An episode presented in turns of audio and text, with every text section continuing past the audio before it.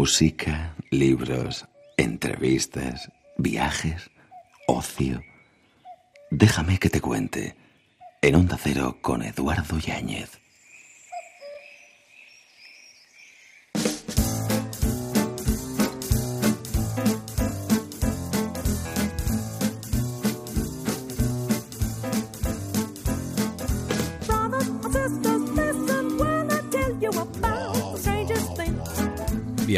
Entre otras muchas cosas, sirve para ajustar la imaginación a la realidad y para ver las cosas como son, en vez de pensar en cómo serán. Samuel Johnson, ensayista, biógrafo y poeta inglés. Después de la información nos embarcamos en una nueva madrugada de radio hasta las 5, 4 en Canarias. Lleno de naranjas un barco navega Lleno de naranjas un barco navega, el viento gigante sopla en sus velas, el viento gigante sopla en sus velas. Levamos anclas, ¿nos acompañas? Sopla en sus velas el viento del este, sopla en sus velas el viento del este, llegan a una playa blanca y transparente, llegan a una playa blanca y transparente. Viajeros en Onda Cero.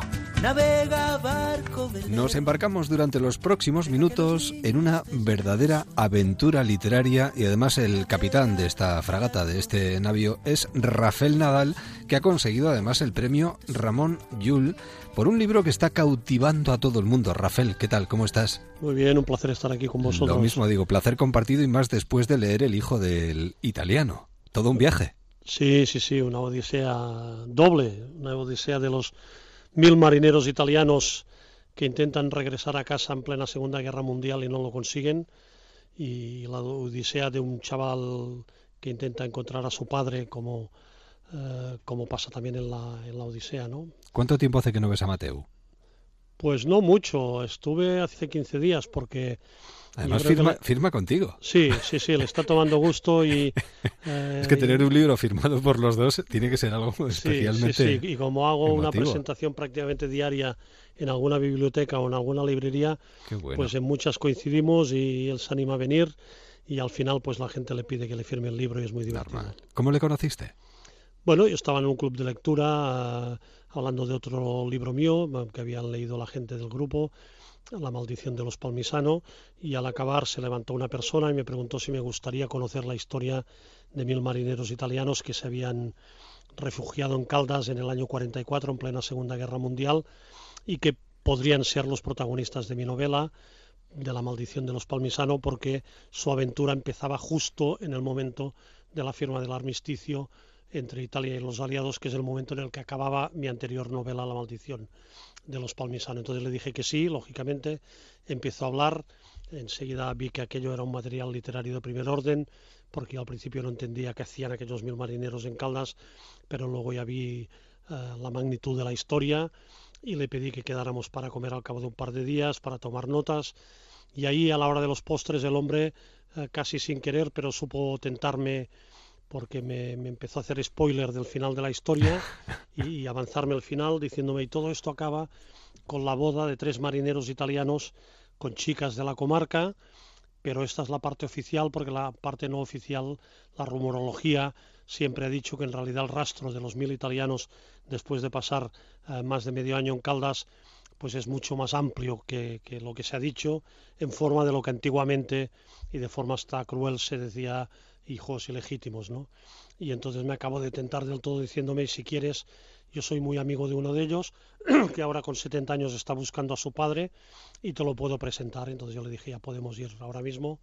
Me lo presentó, me presentó a Mateu, que al principio me advertían tanto este hombre como otra gente del pueblo que no querría contarme nada porque es un hombre muy reservado, pero la verdad es que nos caímos bien, eh, confío en mí.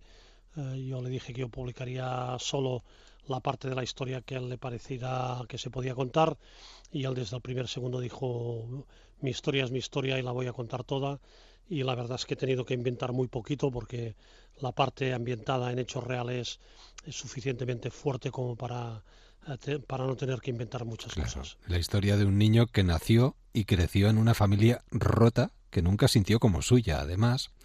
Y además no quiso averiguar quién era hasta que, 60 eh, años después, a la muerte de su madre, decide buscar a su padre. ¿no? Sí, y eso que había tenido ocasiones, ¿no? Porque él de jovencito ya se sentía diferente en esa casa que, como tú decías, era la más miserable del pueblo, una casa maldita, una casa violenta, con griterío todo el día. Eh, y él se pone a trabajar muy pronto, con 10 años trabaja de botones en el balneario Vichy Catalán, que es el balneario eh, más lujoso del pueblo, eh, porque él quiere dejar atrás la miseria y quiere ayudar a su madre el padre les pega, es un, trabaja en el bosque, está muy poco por casa y cuando está pega a los críos, pega a la mujer y el niño está obsesionado con dejar esto atrás y ayudar a la madre económicamente para que pueda pagarse una vida distinta, ¿no? Y ya digo, empieza a trabajar enseguida, con 11 años le persiguen los eh, comerciantes del pueblo de Caldas para que pague las deudas del padre y de los hermanos, porque él es el único que es que tiene solvente. claro, sí, sí y, va creciendo con esta dureza hasta que una vez emancipado y casado eh, conoce a Neus, que es una peluquera que ha venido al pueblo desde otro pueblo vecino, y se casan y cuando se han casado un día se acerca la mujer del barbero a la peluquería y, tienta a, Neus, a la mujer de Mateu, diciéndole, oye, que te gustaría conocer al padre de tu marido y verlo, y ella no entiende muy bien de qué le habla, eh, está desconcertada, la otra se hace la misteriosa, se hace rogar, pero finalmente saca una fotografía del bolsillo, es una foto antigua de, un equipo de 11 muchachos preparados para jugar un partido de fútbol, pantalón corto, camiseta, pelo peinado para atrás como buenos italianos, son 11 marineros en el año 44 en un campo de Caldas y cuando Neus ve la fotografía por poco se desmaya y exclama gritando eh, Virgen Santa, pero si, si es Mateu. Efectivamente, el, que juega de delantero centro, que está en mitad de los cinco que están de pie en el segundo plano de la fotografía, es clavado, clavado que es su marido. Se lleva la fotografía a casa, se la enseña a su marido esa noche.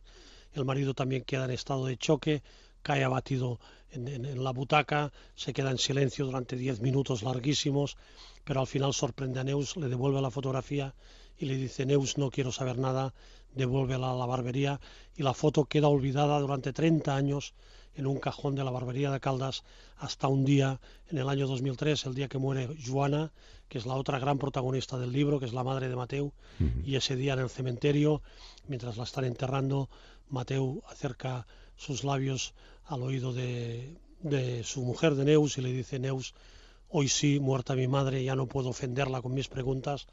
Hoy me gustaría que fueras a la barbería a recuperar aquella foto porque ahora quiero empezar a buscar a mi padre. Y con 70 años, este hombre empieza a seguir el rastro de la única pista que tiene, que es la foto, hasta que localiza al cabo de muchos meses en Génova a un capitán de la Marina Mercante retirado que parece ser, parece ser el chico de la fotografía y se dirige con su mujer a Génova para llamar a la puerta de un piso de la calle San Fortuoso de Génova y cuando le abren la puerta preguntar, hola, vengo a preguntar si eres mi padre. Una historia real, la de la búsqueda de un padre entre un millar de marineros italianos que acabaron en un pueblo de, de Gerona en 1943. Llama mucho la atención lo del bombardeo del acorazado a Roma buque insignia de la Armada italiana durante la Segunda Guerra Mundial, un acto de venganza de Hitler por la firma del armisticio entre Italia y los aliados. Sí, en, aquellos em, últimos meses eh, había habido mucha rumorología, los alemanes estaban ya muy escamados con Italia, que parecía no tomarse ya muy en serio las posibilidades de, ganar la guerra y parecía que querían escapar de, la contienda y efectivamente el 8 de septiembre del 43 firman el armisticio con los aliados y al día siguiente eh, la flota tiene que dirigirse a Malta. La flota es la parte eh, de, los ejércitos italianos más, eh, más importantes, la, realmente de primera división. El, Roma, que es el buque insignia, es el acorazado más poderoso que hay en el Mediterráneo durante la Segunda Guerra Mundial, más que los acorazados americanos o ingleses que, que naveguen por, estos mares. Y, y, finalmente, ya digo, la flota se dirige hacia Malta, quiere hacer una escala previa en la Madalena, que es una isla que hay entre Córcega y Cerdeña.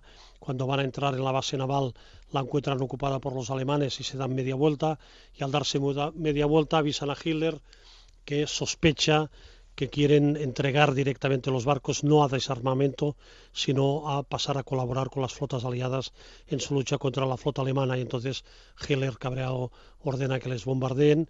Salen cuatro bombarderos desde el aeropuerto de Marsella, ocupado por los alemanes, lógicamente, en esta época.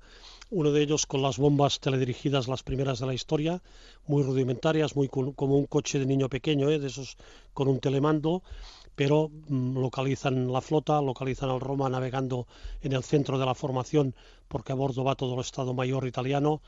Y, empiezan a bombardear. La primera bomba va al agua, la segunda la tercera caen directamente sobre la cubierta del Roma, la tercera eh, rompe y, penetra en el interior, en, la Santa Bárbara, en el depósito de municiones que estalla y se pone al centro del barco a más de 2.000 grados de temperatura, se funde como si fuera mantequilla, se parte en dos y antes de 20 minutos desde el inicio del bombardeo, el mar se traga los restos del Roma con 1.600 de los 2.200 marineros que iban a bordo. Solo 600 pudieron tirarse al agua, muchos con heridas graves, pero pudieron tirarse y salvarse en un primer momento y fueron rescatados por seis buques ligeros de, de, la flota italiana, los, los, los, torpederos, que son los que se mueven mejor, y bueno, tardaron cinco o seis horas a recuperar a toda la gente que estaba perdida en el agua, y cuando quisieron ya empalmar con, con la flota, la flota había huido hacia Argel para que no la siguieran bombardeando,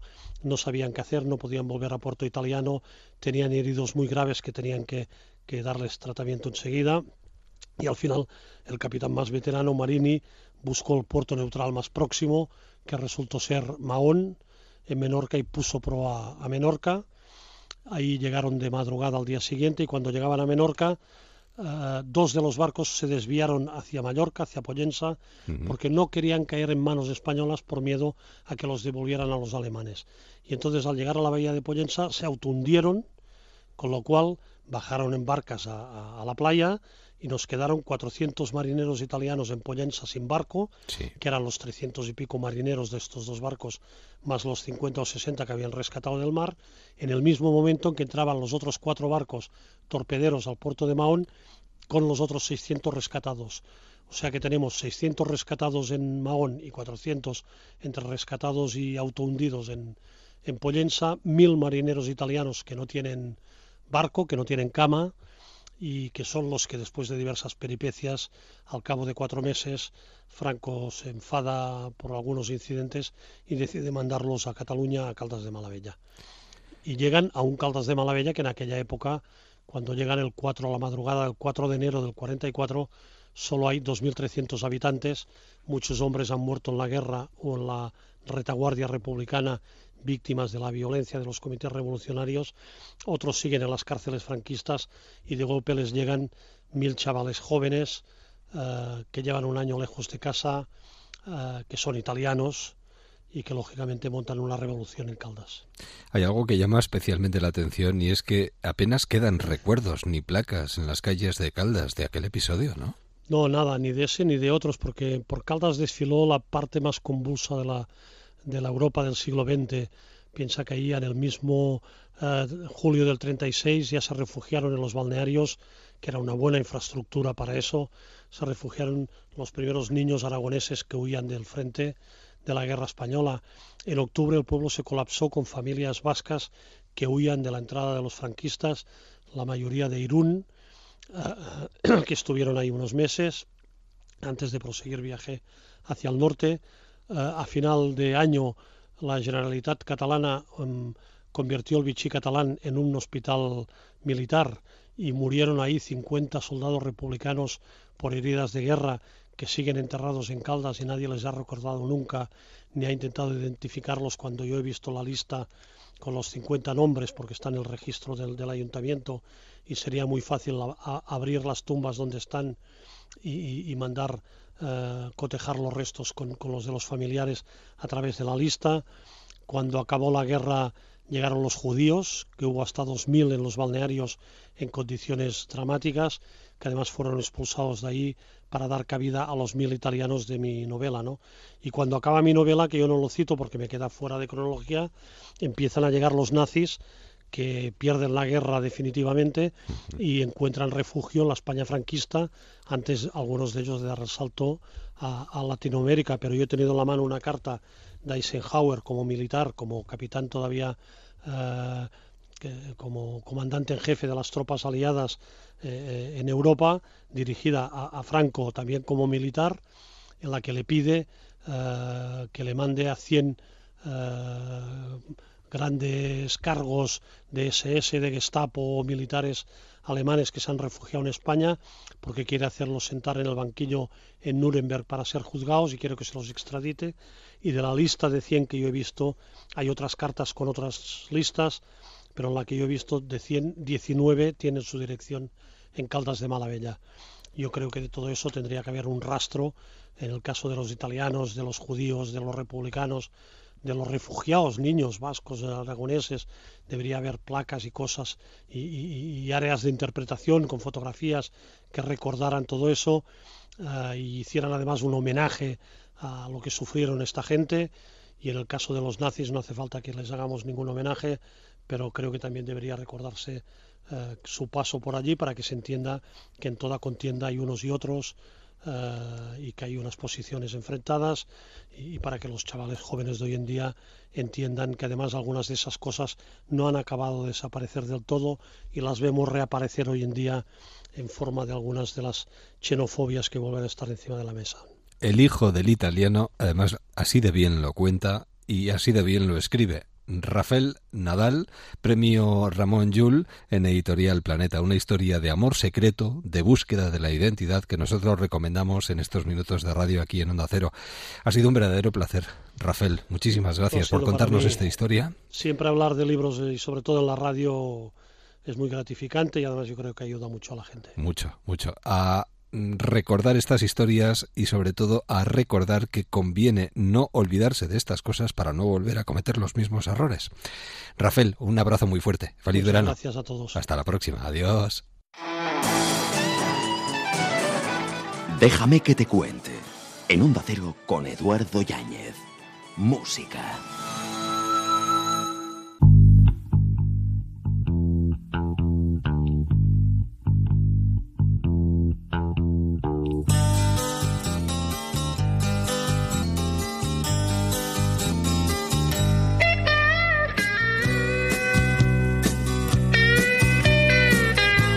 Qué tiempos aquellos que podemos revivir por todo lo alto. Sierra Nevada por todo lo alto esta semana. Fernando Novi, buenas noches. Hola, buenas noches, ¿qué tal? Qué bueno, Nacha Pop, ¿eh?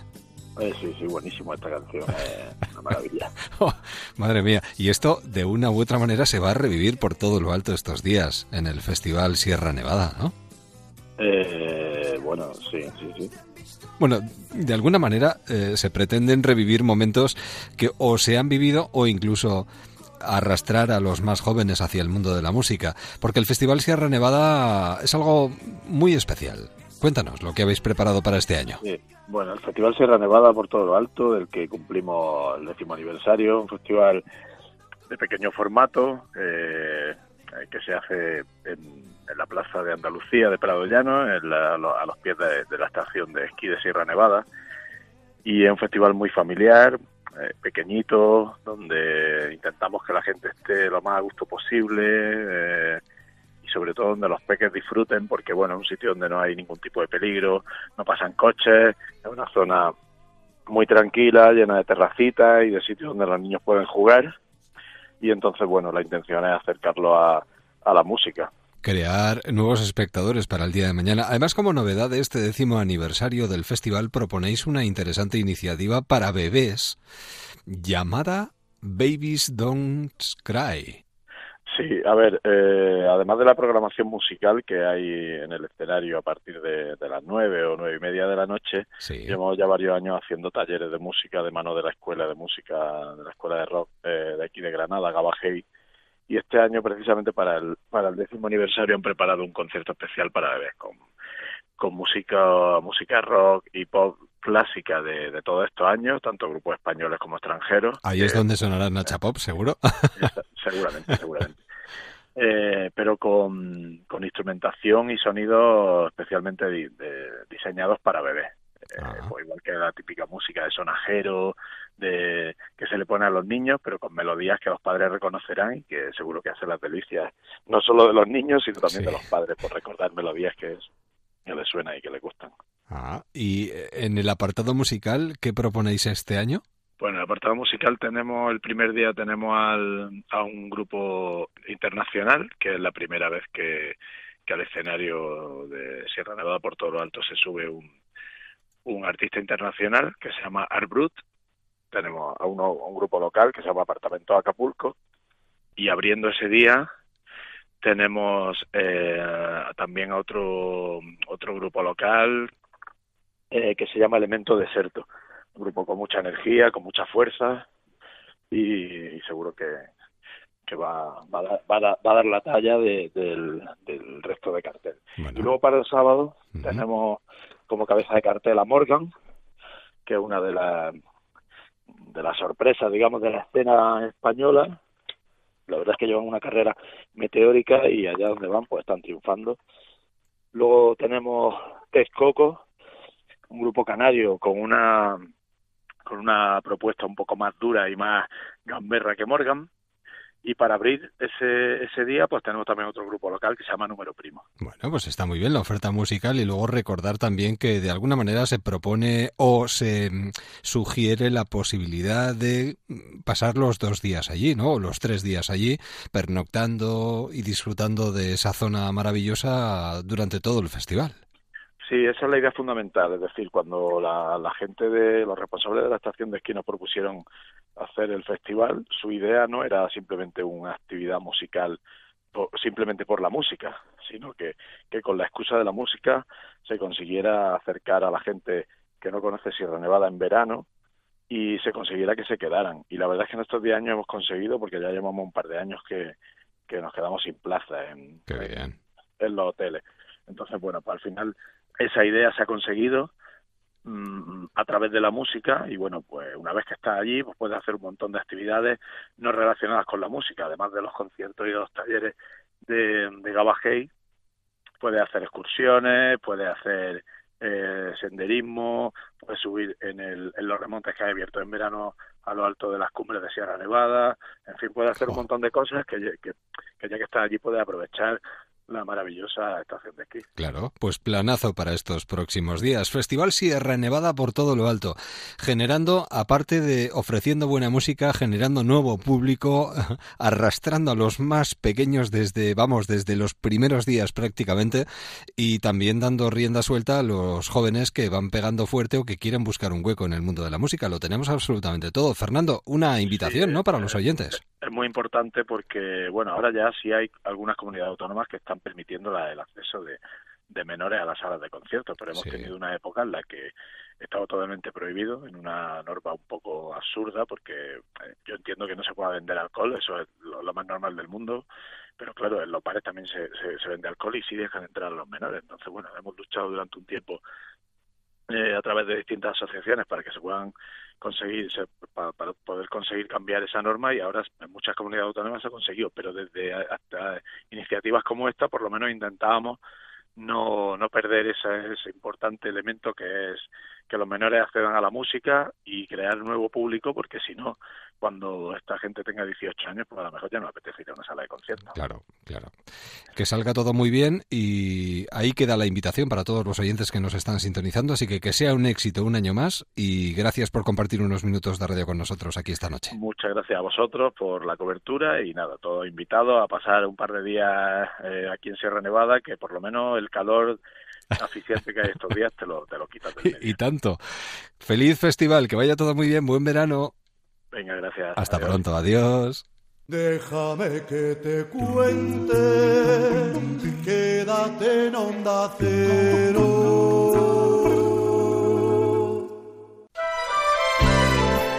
Continuamos nuestra singladura tierra adentro con un buen libro entre las manos en esta madrugada de verano. Elegido además tercer mejor libro del mundo en los premios Gourmand 2019, Rutas y Restaurantes con Encanto de Navarra. Hoy he vuelto a pasar por aquel camino verde que por el valle se pierde con mi triste soledad. Nos ponemos calzado cómodo para que durante los próximos minutos podamos charlar con dos viajeros. Lo son y han viajado mucho. Hombre, a veces en coche, otras veces calzándose el calzado apropiado. Han hecho muchos kilómetros de monte, de senderos. Tenemos con nosotros a Josemi, o Josema Azpeitia. Josema, ¿qué tal? ¿Cómo estás? Muy bien, Eduardo. Bienvenido a los micrófonos de Onda Cero. Y tenemos también con nosotros a Chusma Pérez Azaceta. Chusma, ¿qué tal? ¿Cómo estás? Vale, encantado de estar con vosotros. Bienvenido, con zapatillas siempre cómodas, siempre cómodas. Sí, sí, sí, sí, para unos momentos un poco ya zapatillas más, más plan bota, pero Sí. con zapatillas vamos a Sí. vamos bien a todos los sitios. Porque tú eres caminante desde que tienes uso de memoria, vamos. Sí, sí, sí, montañero, sí, que de joven ya he estado por esos mundos de Dios y ahora pues por aquí estamos, sí. Pues en este caso, ambos dos nos recomiendan un trabajo, un libro precioso, Rutas y Restaurantes con Encanto, de un territorio que tiene mucho que ofrecer, que es Navarra. Y la verdad es que el libro tiene un diseño estupendo. Y hombre, cuando nosotros nos vamos a caminar, a descubrir parajes inhóspitos y maravillosos, muchas veces pensamos en aprovechar esa caminata y comer algo en los lugares más cercanos, más apropiados. Y en este caso habéis aunado ambas cosas. Yo no sé de dónde nace o cómo surge la idea. Josema, eh, bueno, eh, os señaláis el uno al otro, cualquiera de los... Josema, venga, Bueno. eh, tú mismo. ¿Cómo, ¿Cómo nace esto? Yo vengo dedicándome al mundo de la gastronomía desde hace ya unos 21 años. Como licenciado Eh, en periodismo y como además gastrónomo. Sí, bueno, de, de todo, hasta profesor de Culinary También. Center, en fin, me ha tocado pegar todos los palos. Sí. Y haciendo la revista local Ondojan, que también la llevamos haciendo durante 15 años, y Chusma es de mi pueblo, somos de Gazpiarras los dos. eh, y él estaba en ediciones SUA desde hace ya unos cuantos años también, y muchas veces que nos encontrábamos decíamos que teníamos que hacer algo, algo juntos.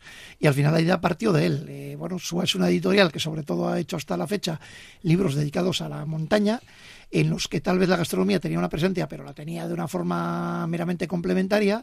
Y en esta ocasión quisieron hacer un libro donde fuera al revés, que la gastronomía fuera la que marcara la pauta y a partir de, de lo, de la selección que pudiéramos hacer de restaurantes, buscar una serie de, de salidas montañeras que, que pudieran servir para complementarlos.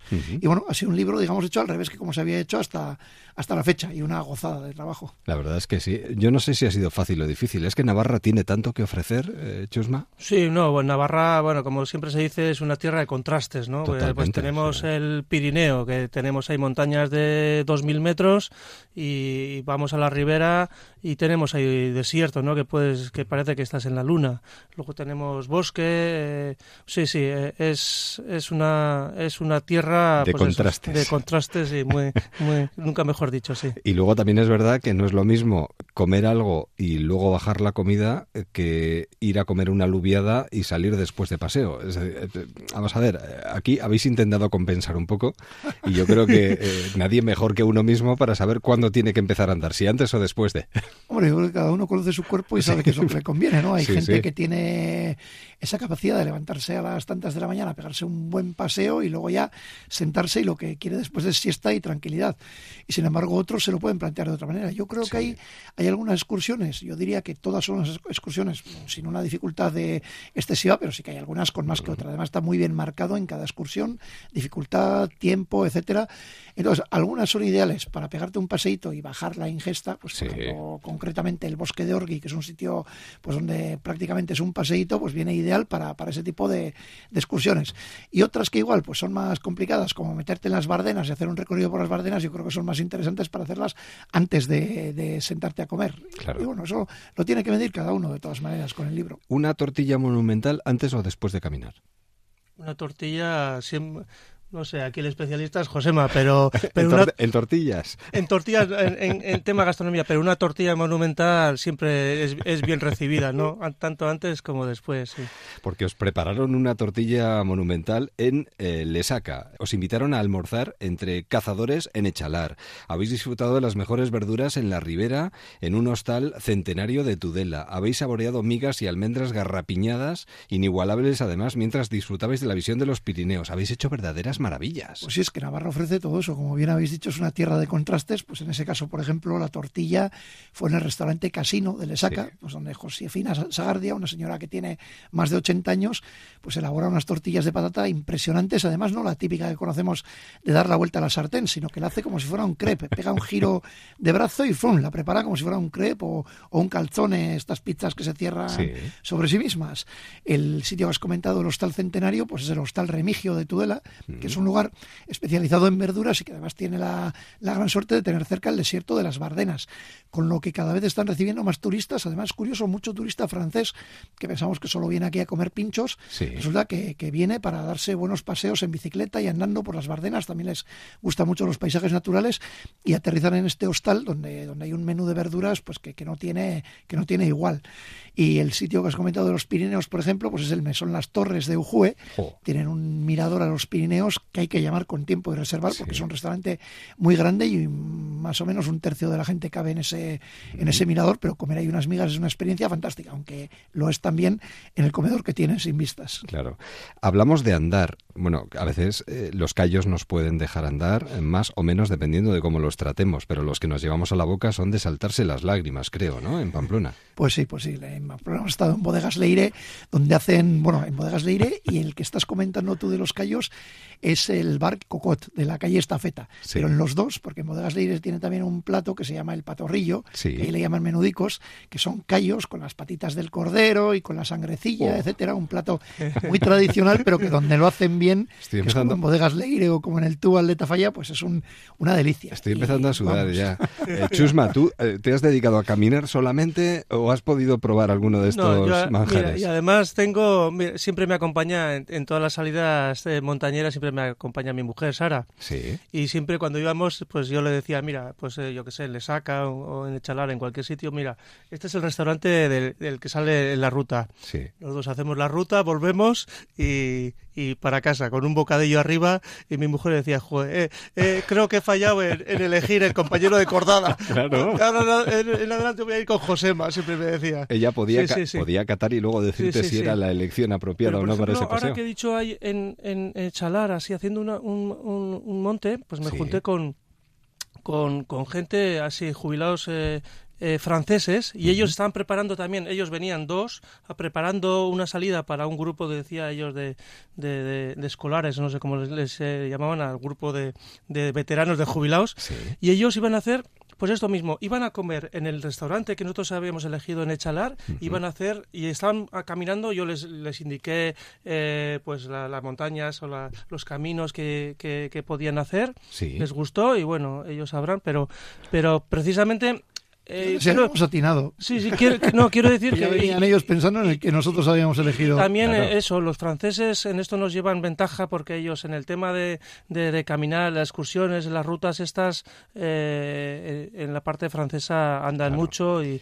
y, ellos se mueven mucho y vienen a, vienen a este lado también a, a conocer nuestros territorios. Bueno, hay muchísimas rutas. Yo la verdad es que lo que considero necesario es hacerse con este libro para luego ir eligiendo cada uno lo que quiera, pero muchos van a pasar sus vacaciones cerca de Navarra o se van a acercar a Navarra, van a venir hasta aquí y en nuestra cadena de viajeros nos gustaría recomendar tener este trabajo entre las manos para encontrarse, por ejemplo, no sé, una posibilidad, el Urederra, catalogado como reserva natural por su gran interés ecológico y paisajístico, forma en su nacimiento un espectacular circo a los pies de la muralla de roca caliza levantada Other. En la sierra de Urbasa, que es preciosa. Sus claras aguas discurren formando cascadas, rápidos y pozas con un bonito color azul turquesa. ¿Cuántas veces habrás paseado por el nacedero? Es que ha sido a elegir el punto, uno de los ah. puntos claves, ha sido a elegir, es, mira, es, ya hace unos años han, han, limitado la, eh, la, la, ruta al Urederra a creo que es 400 visitantes eh, por, por jornada, por día, pero es que ha sido a elegir un punto, eh, es es, uno de los de las de las rutas o de los eh, espacios naturales navarros más característicos y más visitados, claro. Una, una joya. Una joya, y hay, Y hay muchísimos. Y además intentando no complicar al, al caminante, sino haciéndole disfrutar de paisajes diferentes. Sí, sí, hay muchos, hay muchos. Bueno, en Navarra puedes elegir, eh, pues, es que simplemente vas al bosque, a los bosques de Ulzama, entre robles, el verde, vas a cualquier época del año. Eh, vas a... Bueno, hemos elegido es eh, espacios naturales, espacios verdes, pero por ejemplo en, en, en el mismo la capital, en, Pamplona, eh, hay, hay, una ruta también que es que, que, es por la por la ciudad, por las murallas, que vas por las por las huertas, das un das un, una ruta circular y te quiero decir que, que saboreamos saboreamos tanto rutas como, como las comidas en todos los lados. Algo diferente, eh, paseos eh, que nos vendrán estupendamente tanto para hacer hambre antes de sentarnos a la mesa como para rebajar los efectos de la ingesta después de, de haber disfrutado. Y hay unos platazos, lomitos de corzo con salsa de grosellas. Es que hablamos por alubias rojas con sus sacramentos. Esto después de caminar, ¿eh? Porque yo no me veo pues Sí, pues sí, también lo hay que andar un poquito, ¿eh? Sí, sí, no, no, no. después, pero con tranquilidad, después del café, de una larga conversación. Además, esas alubias que has mencionado es en el Quisquía de Ochagavía, que también es una gran sorpresa porque la gente que va al Pirineo lo último que se espera es que lleva ahí en ese pueblecito un restaurante el presidente de la Asociación de Somelieres de Pamplona, mm. se llama Miquel Ceberio, que además es el mismo nombre que un gastrónomo muy conocido de Vizcaya. Al que le acaban de dar además el premio gastronómico de este año. Nacional de Gastronomía, pero este no es él. Este es uno que se llama igual, es un gran amigo del otro y lleva un restaurante en un pueblecito que es Ochagavía, bueno, pueblecito pero muy conocido, precioso pueblecito, y tiene una sidrería que sin embargo si te gusta el vino, tienes una bastante mayor y mejor opción de vinos en esa sidrería que de, mm. que de sidras. Navarra se convierte en algo encantador y sobre todo restaurador, porque le va a restaurar a cualquiera el espíritu, el ánimo y vamos, todo lo que a veces va agotando el espacio eh, de asueto del verano, porque a veces acabamos agotados. Pues en este caso vamos a acabar agotados, pero con una sensación muy gratificante. Si nos acercamos a cualquier librería, preguntamos por rutas y restaurantes con encanto de Navarra, que en este caso firman José Mazpeitia, Richard Tolosa, que hace unas fotografías estupendas, pues y Chusma Pérez Azaceta. ¿Alguna recomendación antes de terminar? Mm, vamos, principalmente que, que, no se corten porque todos los restaurantes se ha intentado que tengan una relación calidad-precio muy recomendable. Ninguno de ellos se van a asustar. Incluso el que has mencionado que tiene una, una, estrella Michelin es un restaurante que yo creo que está muy contenido a nivel de, de precio.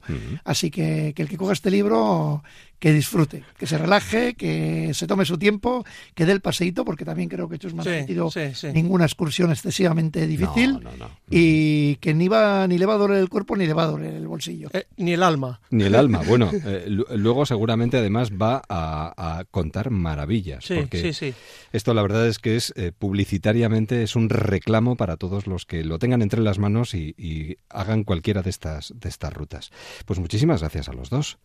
Que tengáis, ¿qué, vais a hacer este verano? ¿Empezar el segundo? Quedan muchos espacios por recorrer, ¿no? Hemos abierto una colección que, ha gustado, que, ha sido bien acogida por, por el lector y, nada, pues ya estamos preparando el, otra, otra, otra, otra guía para, para el año que viene, sí. Que tengáis un buen verano, que lo disfrutéis y nosotros disfrutaremos de la guía y haremos cada uno de los recorridos y si podemos probaremos cada uno de los platos, ¿de acuerdo? No os arrepentiréis. Buen verano, hasta luego. Gracias por todo. Adiós. Alimentamos también el espíritu.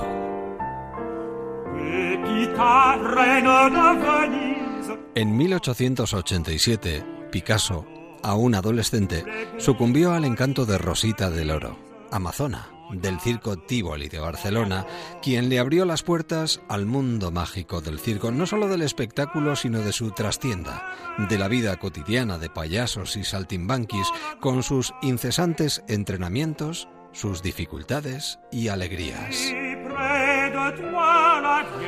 Acróbata y Arlequín, un espectáculo de una compañía de teatro que llama mucho la atención, La Maquiné, y que se está moviendo en estos momentos por esos teatros de España. Y uno de sus responsables está con nosotros, al otro lado del teléfono. Joaquín Casanova, buenas noches. Hola, ¿qué tal? Pues encantado de charlar un momentito contigo para hablar de Acróbata y Arlequín, este circo imaginario de Picasso que aúna, bueno, aúna un poquito todo para despertar la curiosidad en los más pequeños y en los más mayores, ¿no? Sí, bueno, como bien has dicho, es un espectáculo eh, para los más pequeños y los para los más mayores, está enfocado para, para todos los públicos. Nosotros siempre que hacemos un, proyecto escénico siempre pensamos en que el público adulto se lo tiene que pasar igual de bien que, el más pequeño. Al final se trata de, que luego eh, ambos cuando salgan de, del teatro, de vivir la experiencia del teatro, compartan eh, la misma ilusión de, de, lo que han visto y de, lo que han escuchado en este caso también, porque es un espectáculo con música, con música de piano en directo y con canto lírico, con piezas de Eric Satie y de Francis Poulenc. Es un espectáculo nada habitual. Eh, de hecho, el público infantil, vosotros recomendáis que acuda a partir de los cuatro años, pero insistís mucho en ello. Puede despertar mucho la curiosidad de los más pequeños. Sí, es un espectáculo para, para vivirlo con todos los sentidos, eh, tanto por la, la música, que es una selección de piezas, de piezas muy, muy cuidadas, eh, hasta por la delicadeza de la de la puesta en escena. Es un espectáculo muy multidisciplinar, es una, una oda al circo, eh, al circo de, de, antaño, al circo de al circo pobre, al circo de, carreta, este circo decadente, pero con, con un cierto aire de, de, poesía que nos puede recordar un poco la película de La Estrada de Fellini. Y, y bueno, nosotros somos una compañía de que utilizamos diferentes lenguajes. En, este caso utilizamos los, los títeres de gran formato, las proyecciones y el teatro gestual de, de, de, los actores. Nosotros estamos totalmente en contra de, de los circos de animales, pero en este caso, como son representados con títeres, como por claro. ejemplo el elefante, el león, los, los, los monos acróbatas, pues esto nos permite eh, acercarnos al público más pequeño y, y, y, atraer su atención a través de, de estos animales de circo. Y bueno, tenemos premios muy importantes que avalan nuestro trabajo, como el premio Max de las artes escénicas. Y bueno, estamos muy, muy contentos y muy satisfechos de, la trayectoria que llevamos y, y con mucha motivación eh, de que pensamos que, que, vamos a seguir trabajando eh, haciendo espectáculos de, de calidad para, para el público, donde eduquemos la sensibilidad de los más pequeños y también de, de los de los de los adultos. Un trabajo fantástico el de Joaquín Casanova y sus compañeros con esta particular magia del mundo del circo en el escenario. Joaquín, buen verano, que vaya todo bien en Castilla y León y en Inglaterra. Muchas gracias. Y gracias por hacernos un poquito más agradables estas noches y estos días de verano. ¿De acuerdo? Muchas gracias. Un, Un abrazo. abrazo. Adiós. Adiós. Este verano, déjame que te cuente. Onda Cero. Hablamos de la belleza de lo imperfecto, con un nuevo término que vamos a descubrir durante los próximos minutos aquí en esta madrugada de radio, Wabi Sabi. Y entiende mucho de todo esto Tomás Navarro. Tomás, buenas noches, ¿qué tal estás? Muy bien. Bienvenido a los Gracias. micrófonos de Hacer un placer charlar contigo. Psicólogo catalán, inspirado, eh, bueno, te inspiras, al menos eso es lo que tú comentas, en otras culturas para ayudar a la gente a vivir su vida. Y en este caso, lo mejor de Japón llega a nosotros para adaptarse a nuestro día a día y ayudarnos a tomar decisiones. ¿Podría explicarse así o, o, no? Sí, claro que sí. Imagínate cómo hubiera sido tu vida si te hubieran enseñado a tomar decisiones en el colegio. Uf. Imagínate. Pues igual mucho más fácil. Sí. Y a identificar, por ejemplo, el peso que tiene el miedo y el deseo en tus decisiones. Pues esto, por ejemplo, es lo que encontramos en Wabi Sabi, ¿eh? herramientas para poder entender y comprender cómo nuestro día a día, eh, a veces con pequeños gestos, puede cambiar mucho. La vida, además, bueno, el punto de partida es entender que la vida es imperfecta, por mucho que, que queramos conseguir la perfección. Esto es imposible. Eh, sí, es imposible. Mira, si yo hubiera querido escribir un libro perfecto, todavía no hubiera escrito mi primero, y ya llevo tres. Entonces quiero escribir libros muy buenos, no buenos, no, sino muy buenos, pero perfecto, esto lo he eliminado de mi vocabulario, porque ¿qué es la perfección y para quién? y durante cuánto tiempo. Entonces es mucho más ajustado pensar en, en términos de rentabilidad o de, o de, excelencia o de desarrollo que en el de perfección como un ideal final.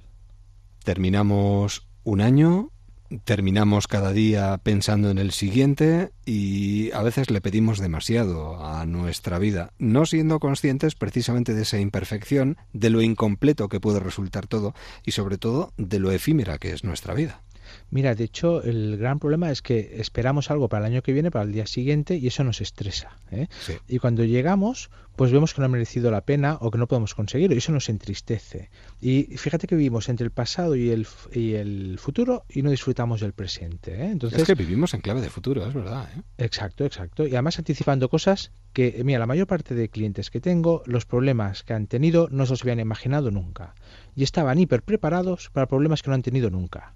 Entonces, oye, como no controlamos la vida, pues céntrate en el día a día, ¿no? Y disfruta de cada etapa y cada momento. Y dejemos de autoengañarnos, porque nos autoengañamos permanentemente para llegar a tener unas vidas perfectas que no vamos a llegar a tener nunca. Mira, de hecho, el wabi sabi es humildad, humildad para saber qué punto es tu punto de partida. Y esto imagínate que eres un constructor y quieres hacer un edificio.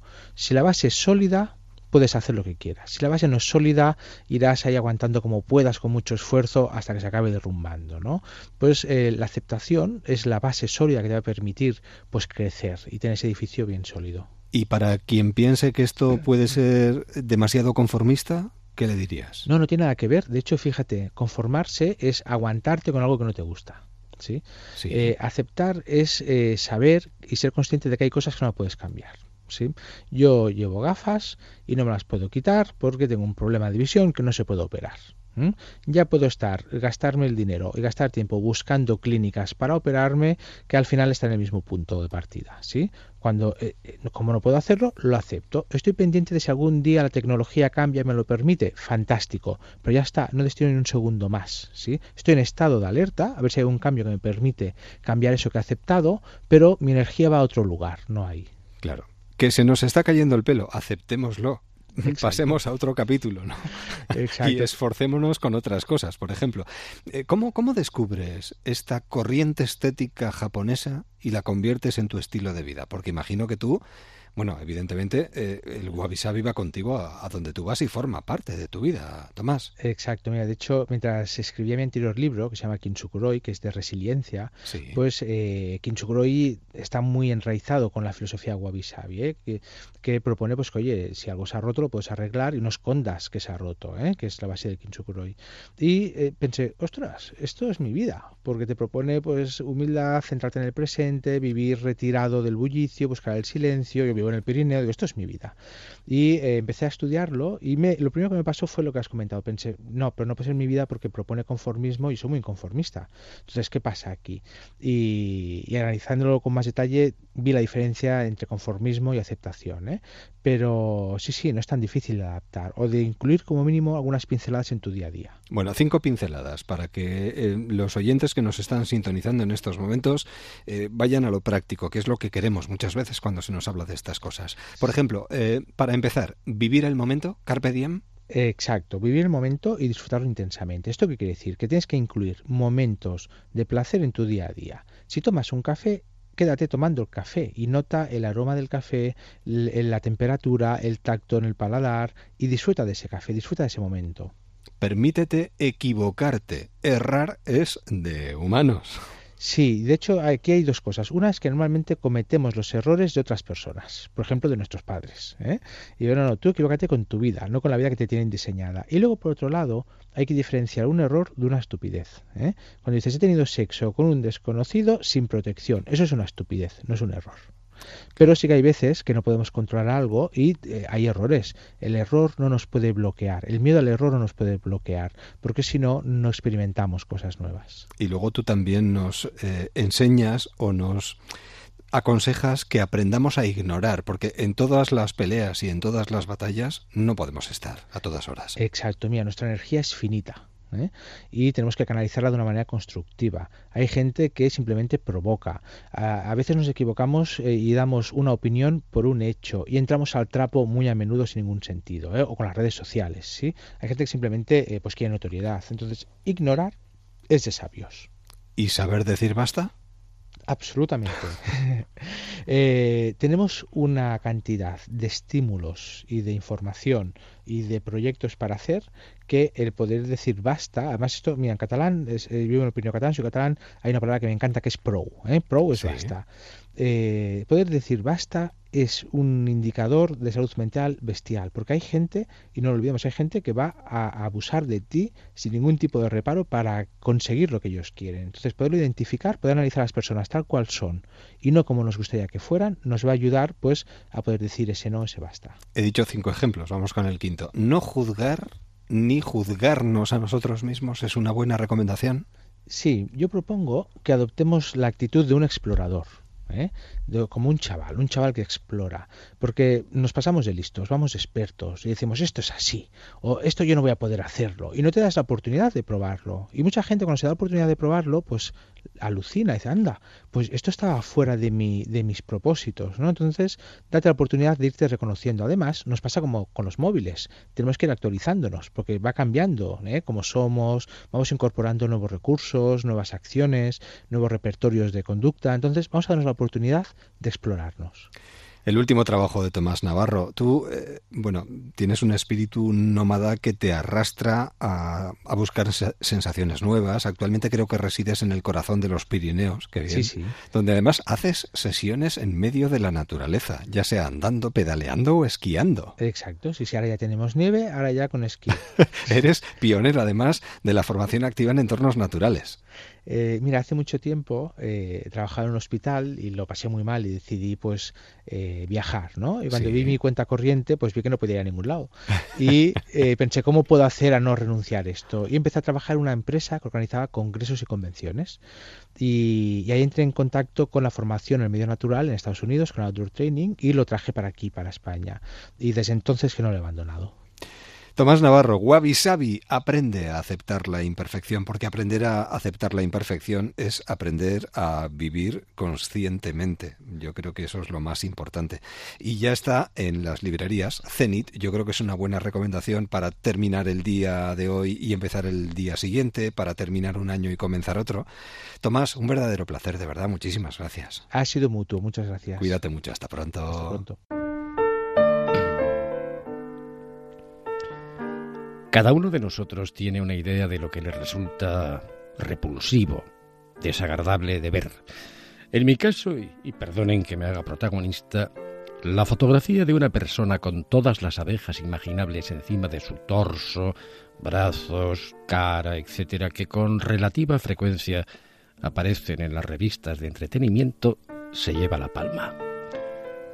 No hace falta entender nada, me digo. El individuo disfruta con esta acción y además alcanza notoriedad, aunque ya sean muchos las veces y muchos los héroes que se dejan adornar por, una, por un enjambre de abejas y luego aparecen en ese libro absurdo donde los haya, el Guinness de los récords, tras haber batido, pues eso, el récord pertinente. En otro orden de bobadas, leía en una revista que a una actriz australiana, no recuerdo el nombre, pero es celebérrima, le causan terror las mariposas blancas. Ella, y así lo decía, prefiere verse rodeada de cucarachas que del aleteo de las mariposas, que mira por dónde, para otros, su vuelo en la cercanía presagia buena suerte. Si en tu profesión vives pendiente del teléfono, una mariposa blanca era indicio de una llamada para un episódico. Esto me lo decía una amiga que con su mejor voluntad quería darme ánimos cuando el móvil no sonaba. Yo, la verdad, jamás me lo creí del todo. Todo, como ven, son minucias, bagatelas, memeces, pero también tejen la bufanda de la vida. No todo es un drama irresoluble, aunque también, y sobre ello no bromeo, cómo no, está el filo del hacha. Problemas, sí, como todos, y de envergadura dada la época que nos ha caído en gracia, aunque tampoco puedo quejarme. Como Epicuro, sin yo saberlo, me he librado de la cárcel de los negocios y de la política, y prefiero dormir sin miedo en un camastro de hojas que inquieto en un lecho de oro. Pretexto con Jorge Carrero. Así llegamos a las 5 de la madrugada, 4 en Canarias. Así llega un nuevo día, así llega el transistor y la vida continúa. La radio no se detiene ni un momento. Tengo que aprender a conformarme con lo que la vida me da. Nosotros volvemos mañana. Dos manos y una voz para cantarte y un corazón para poder amar. Feliz jornada. Tengo que dejar de ser cobarde y afrontar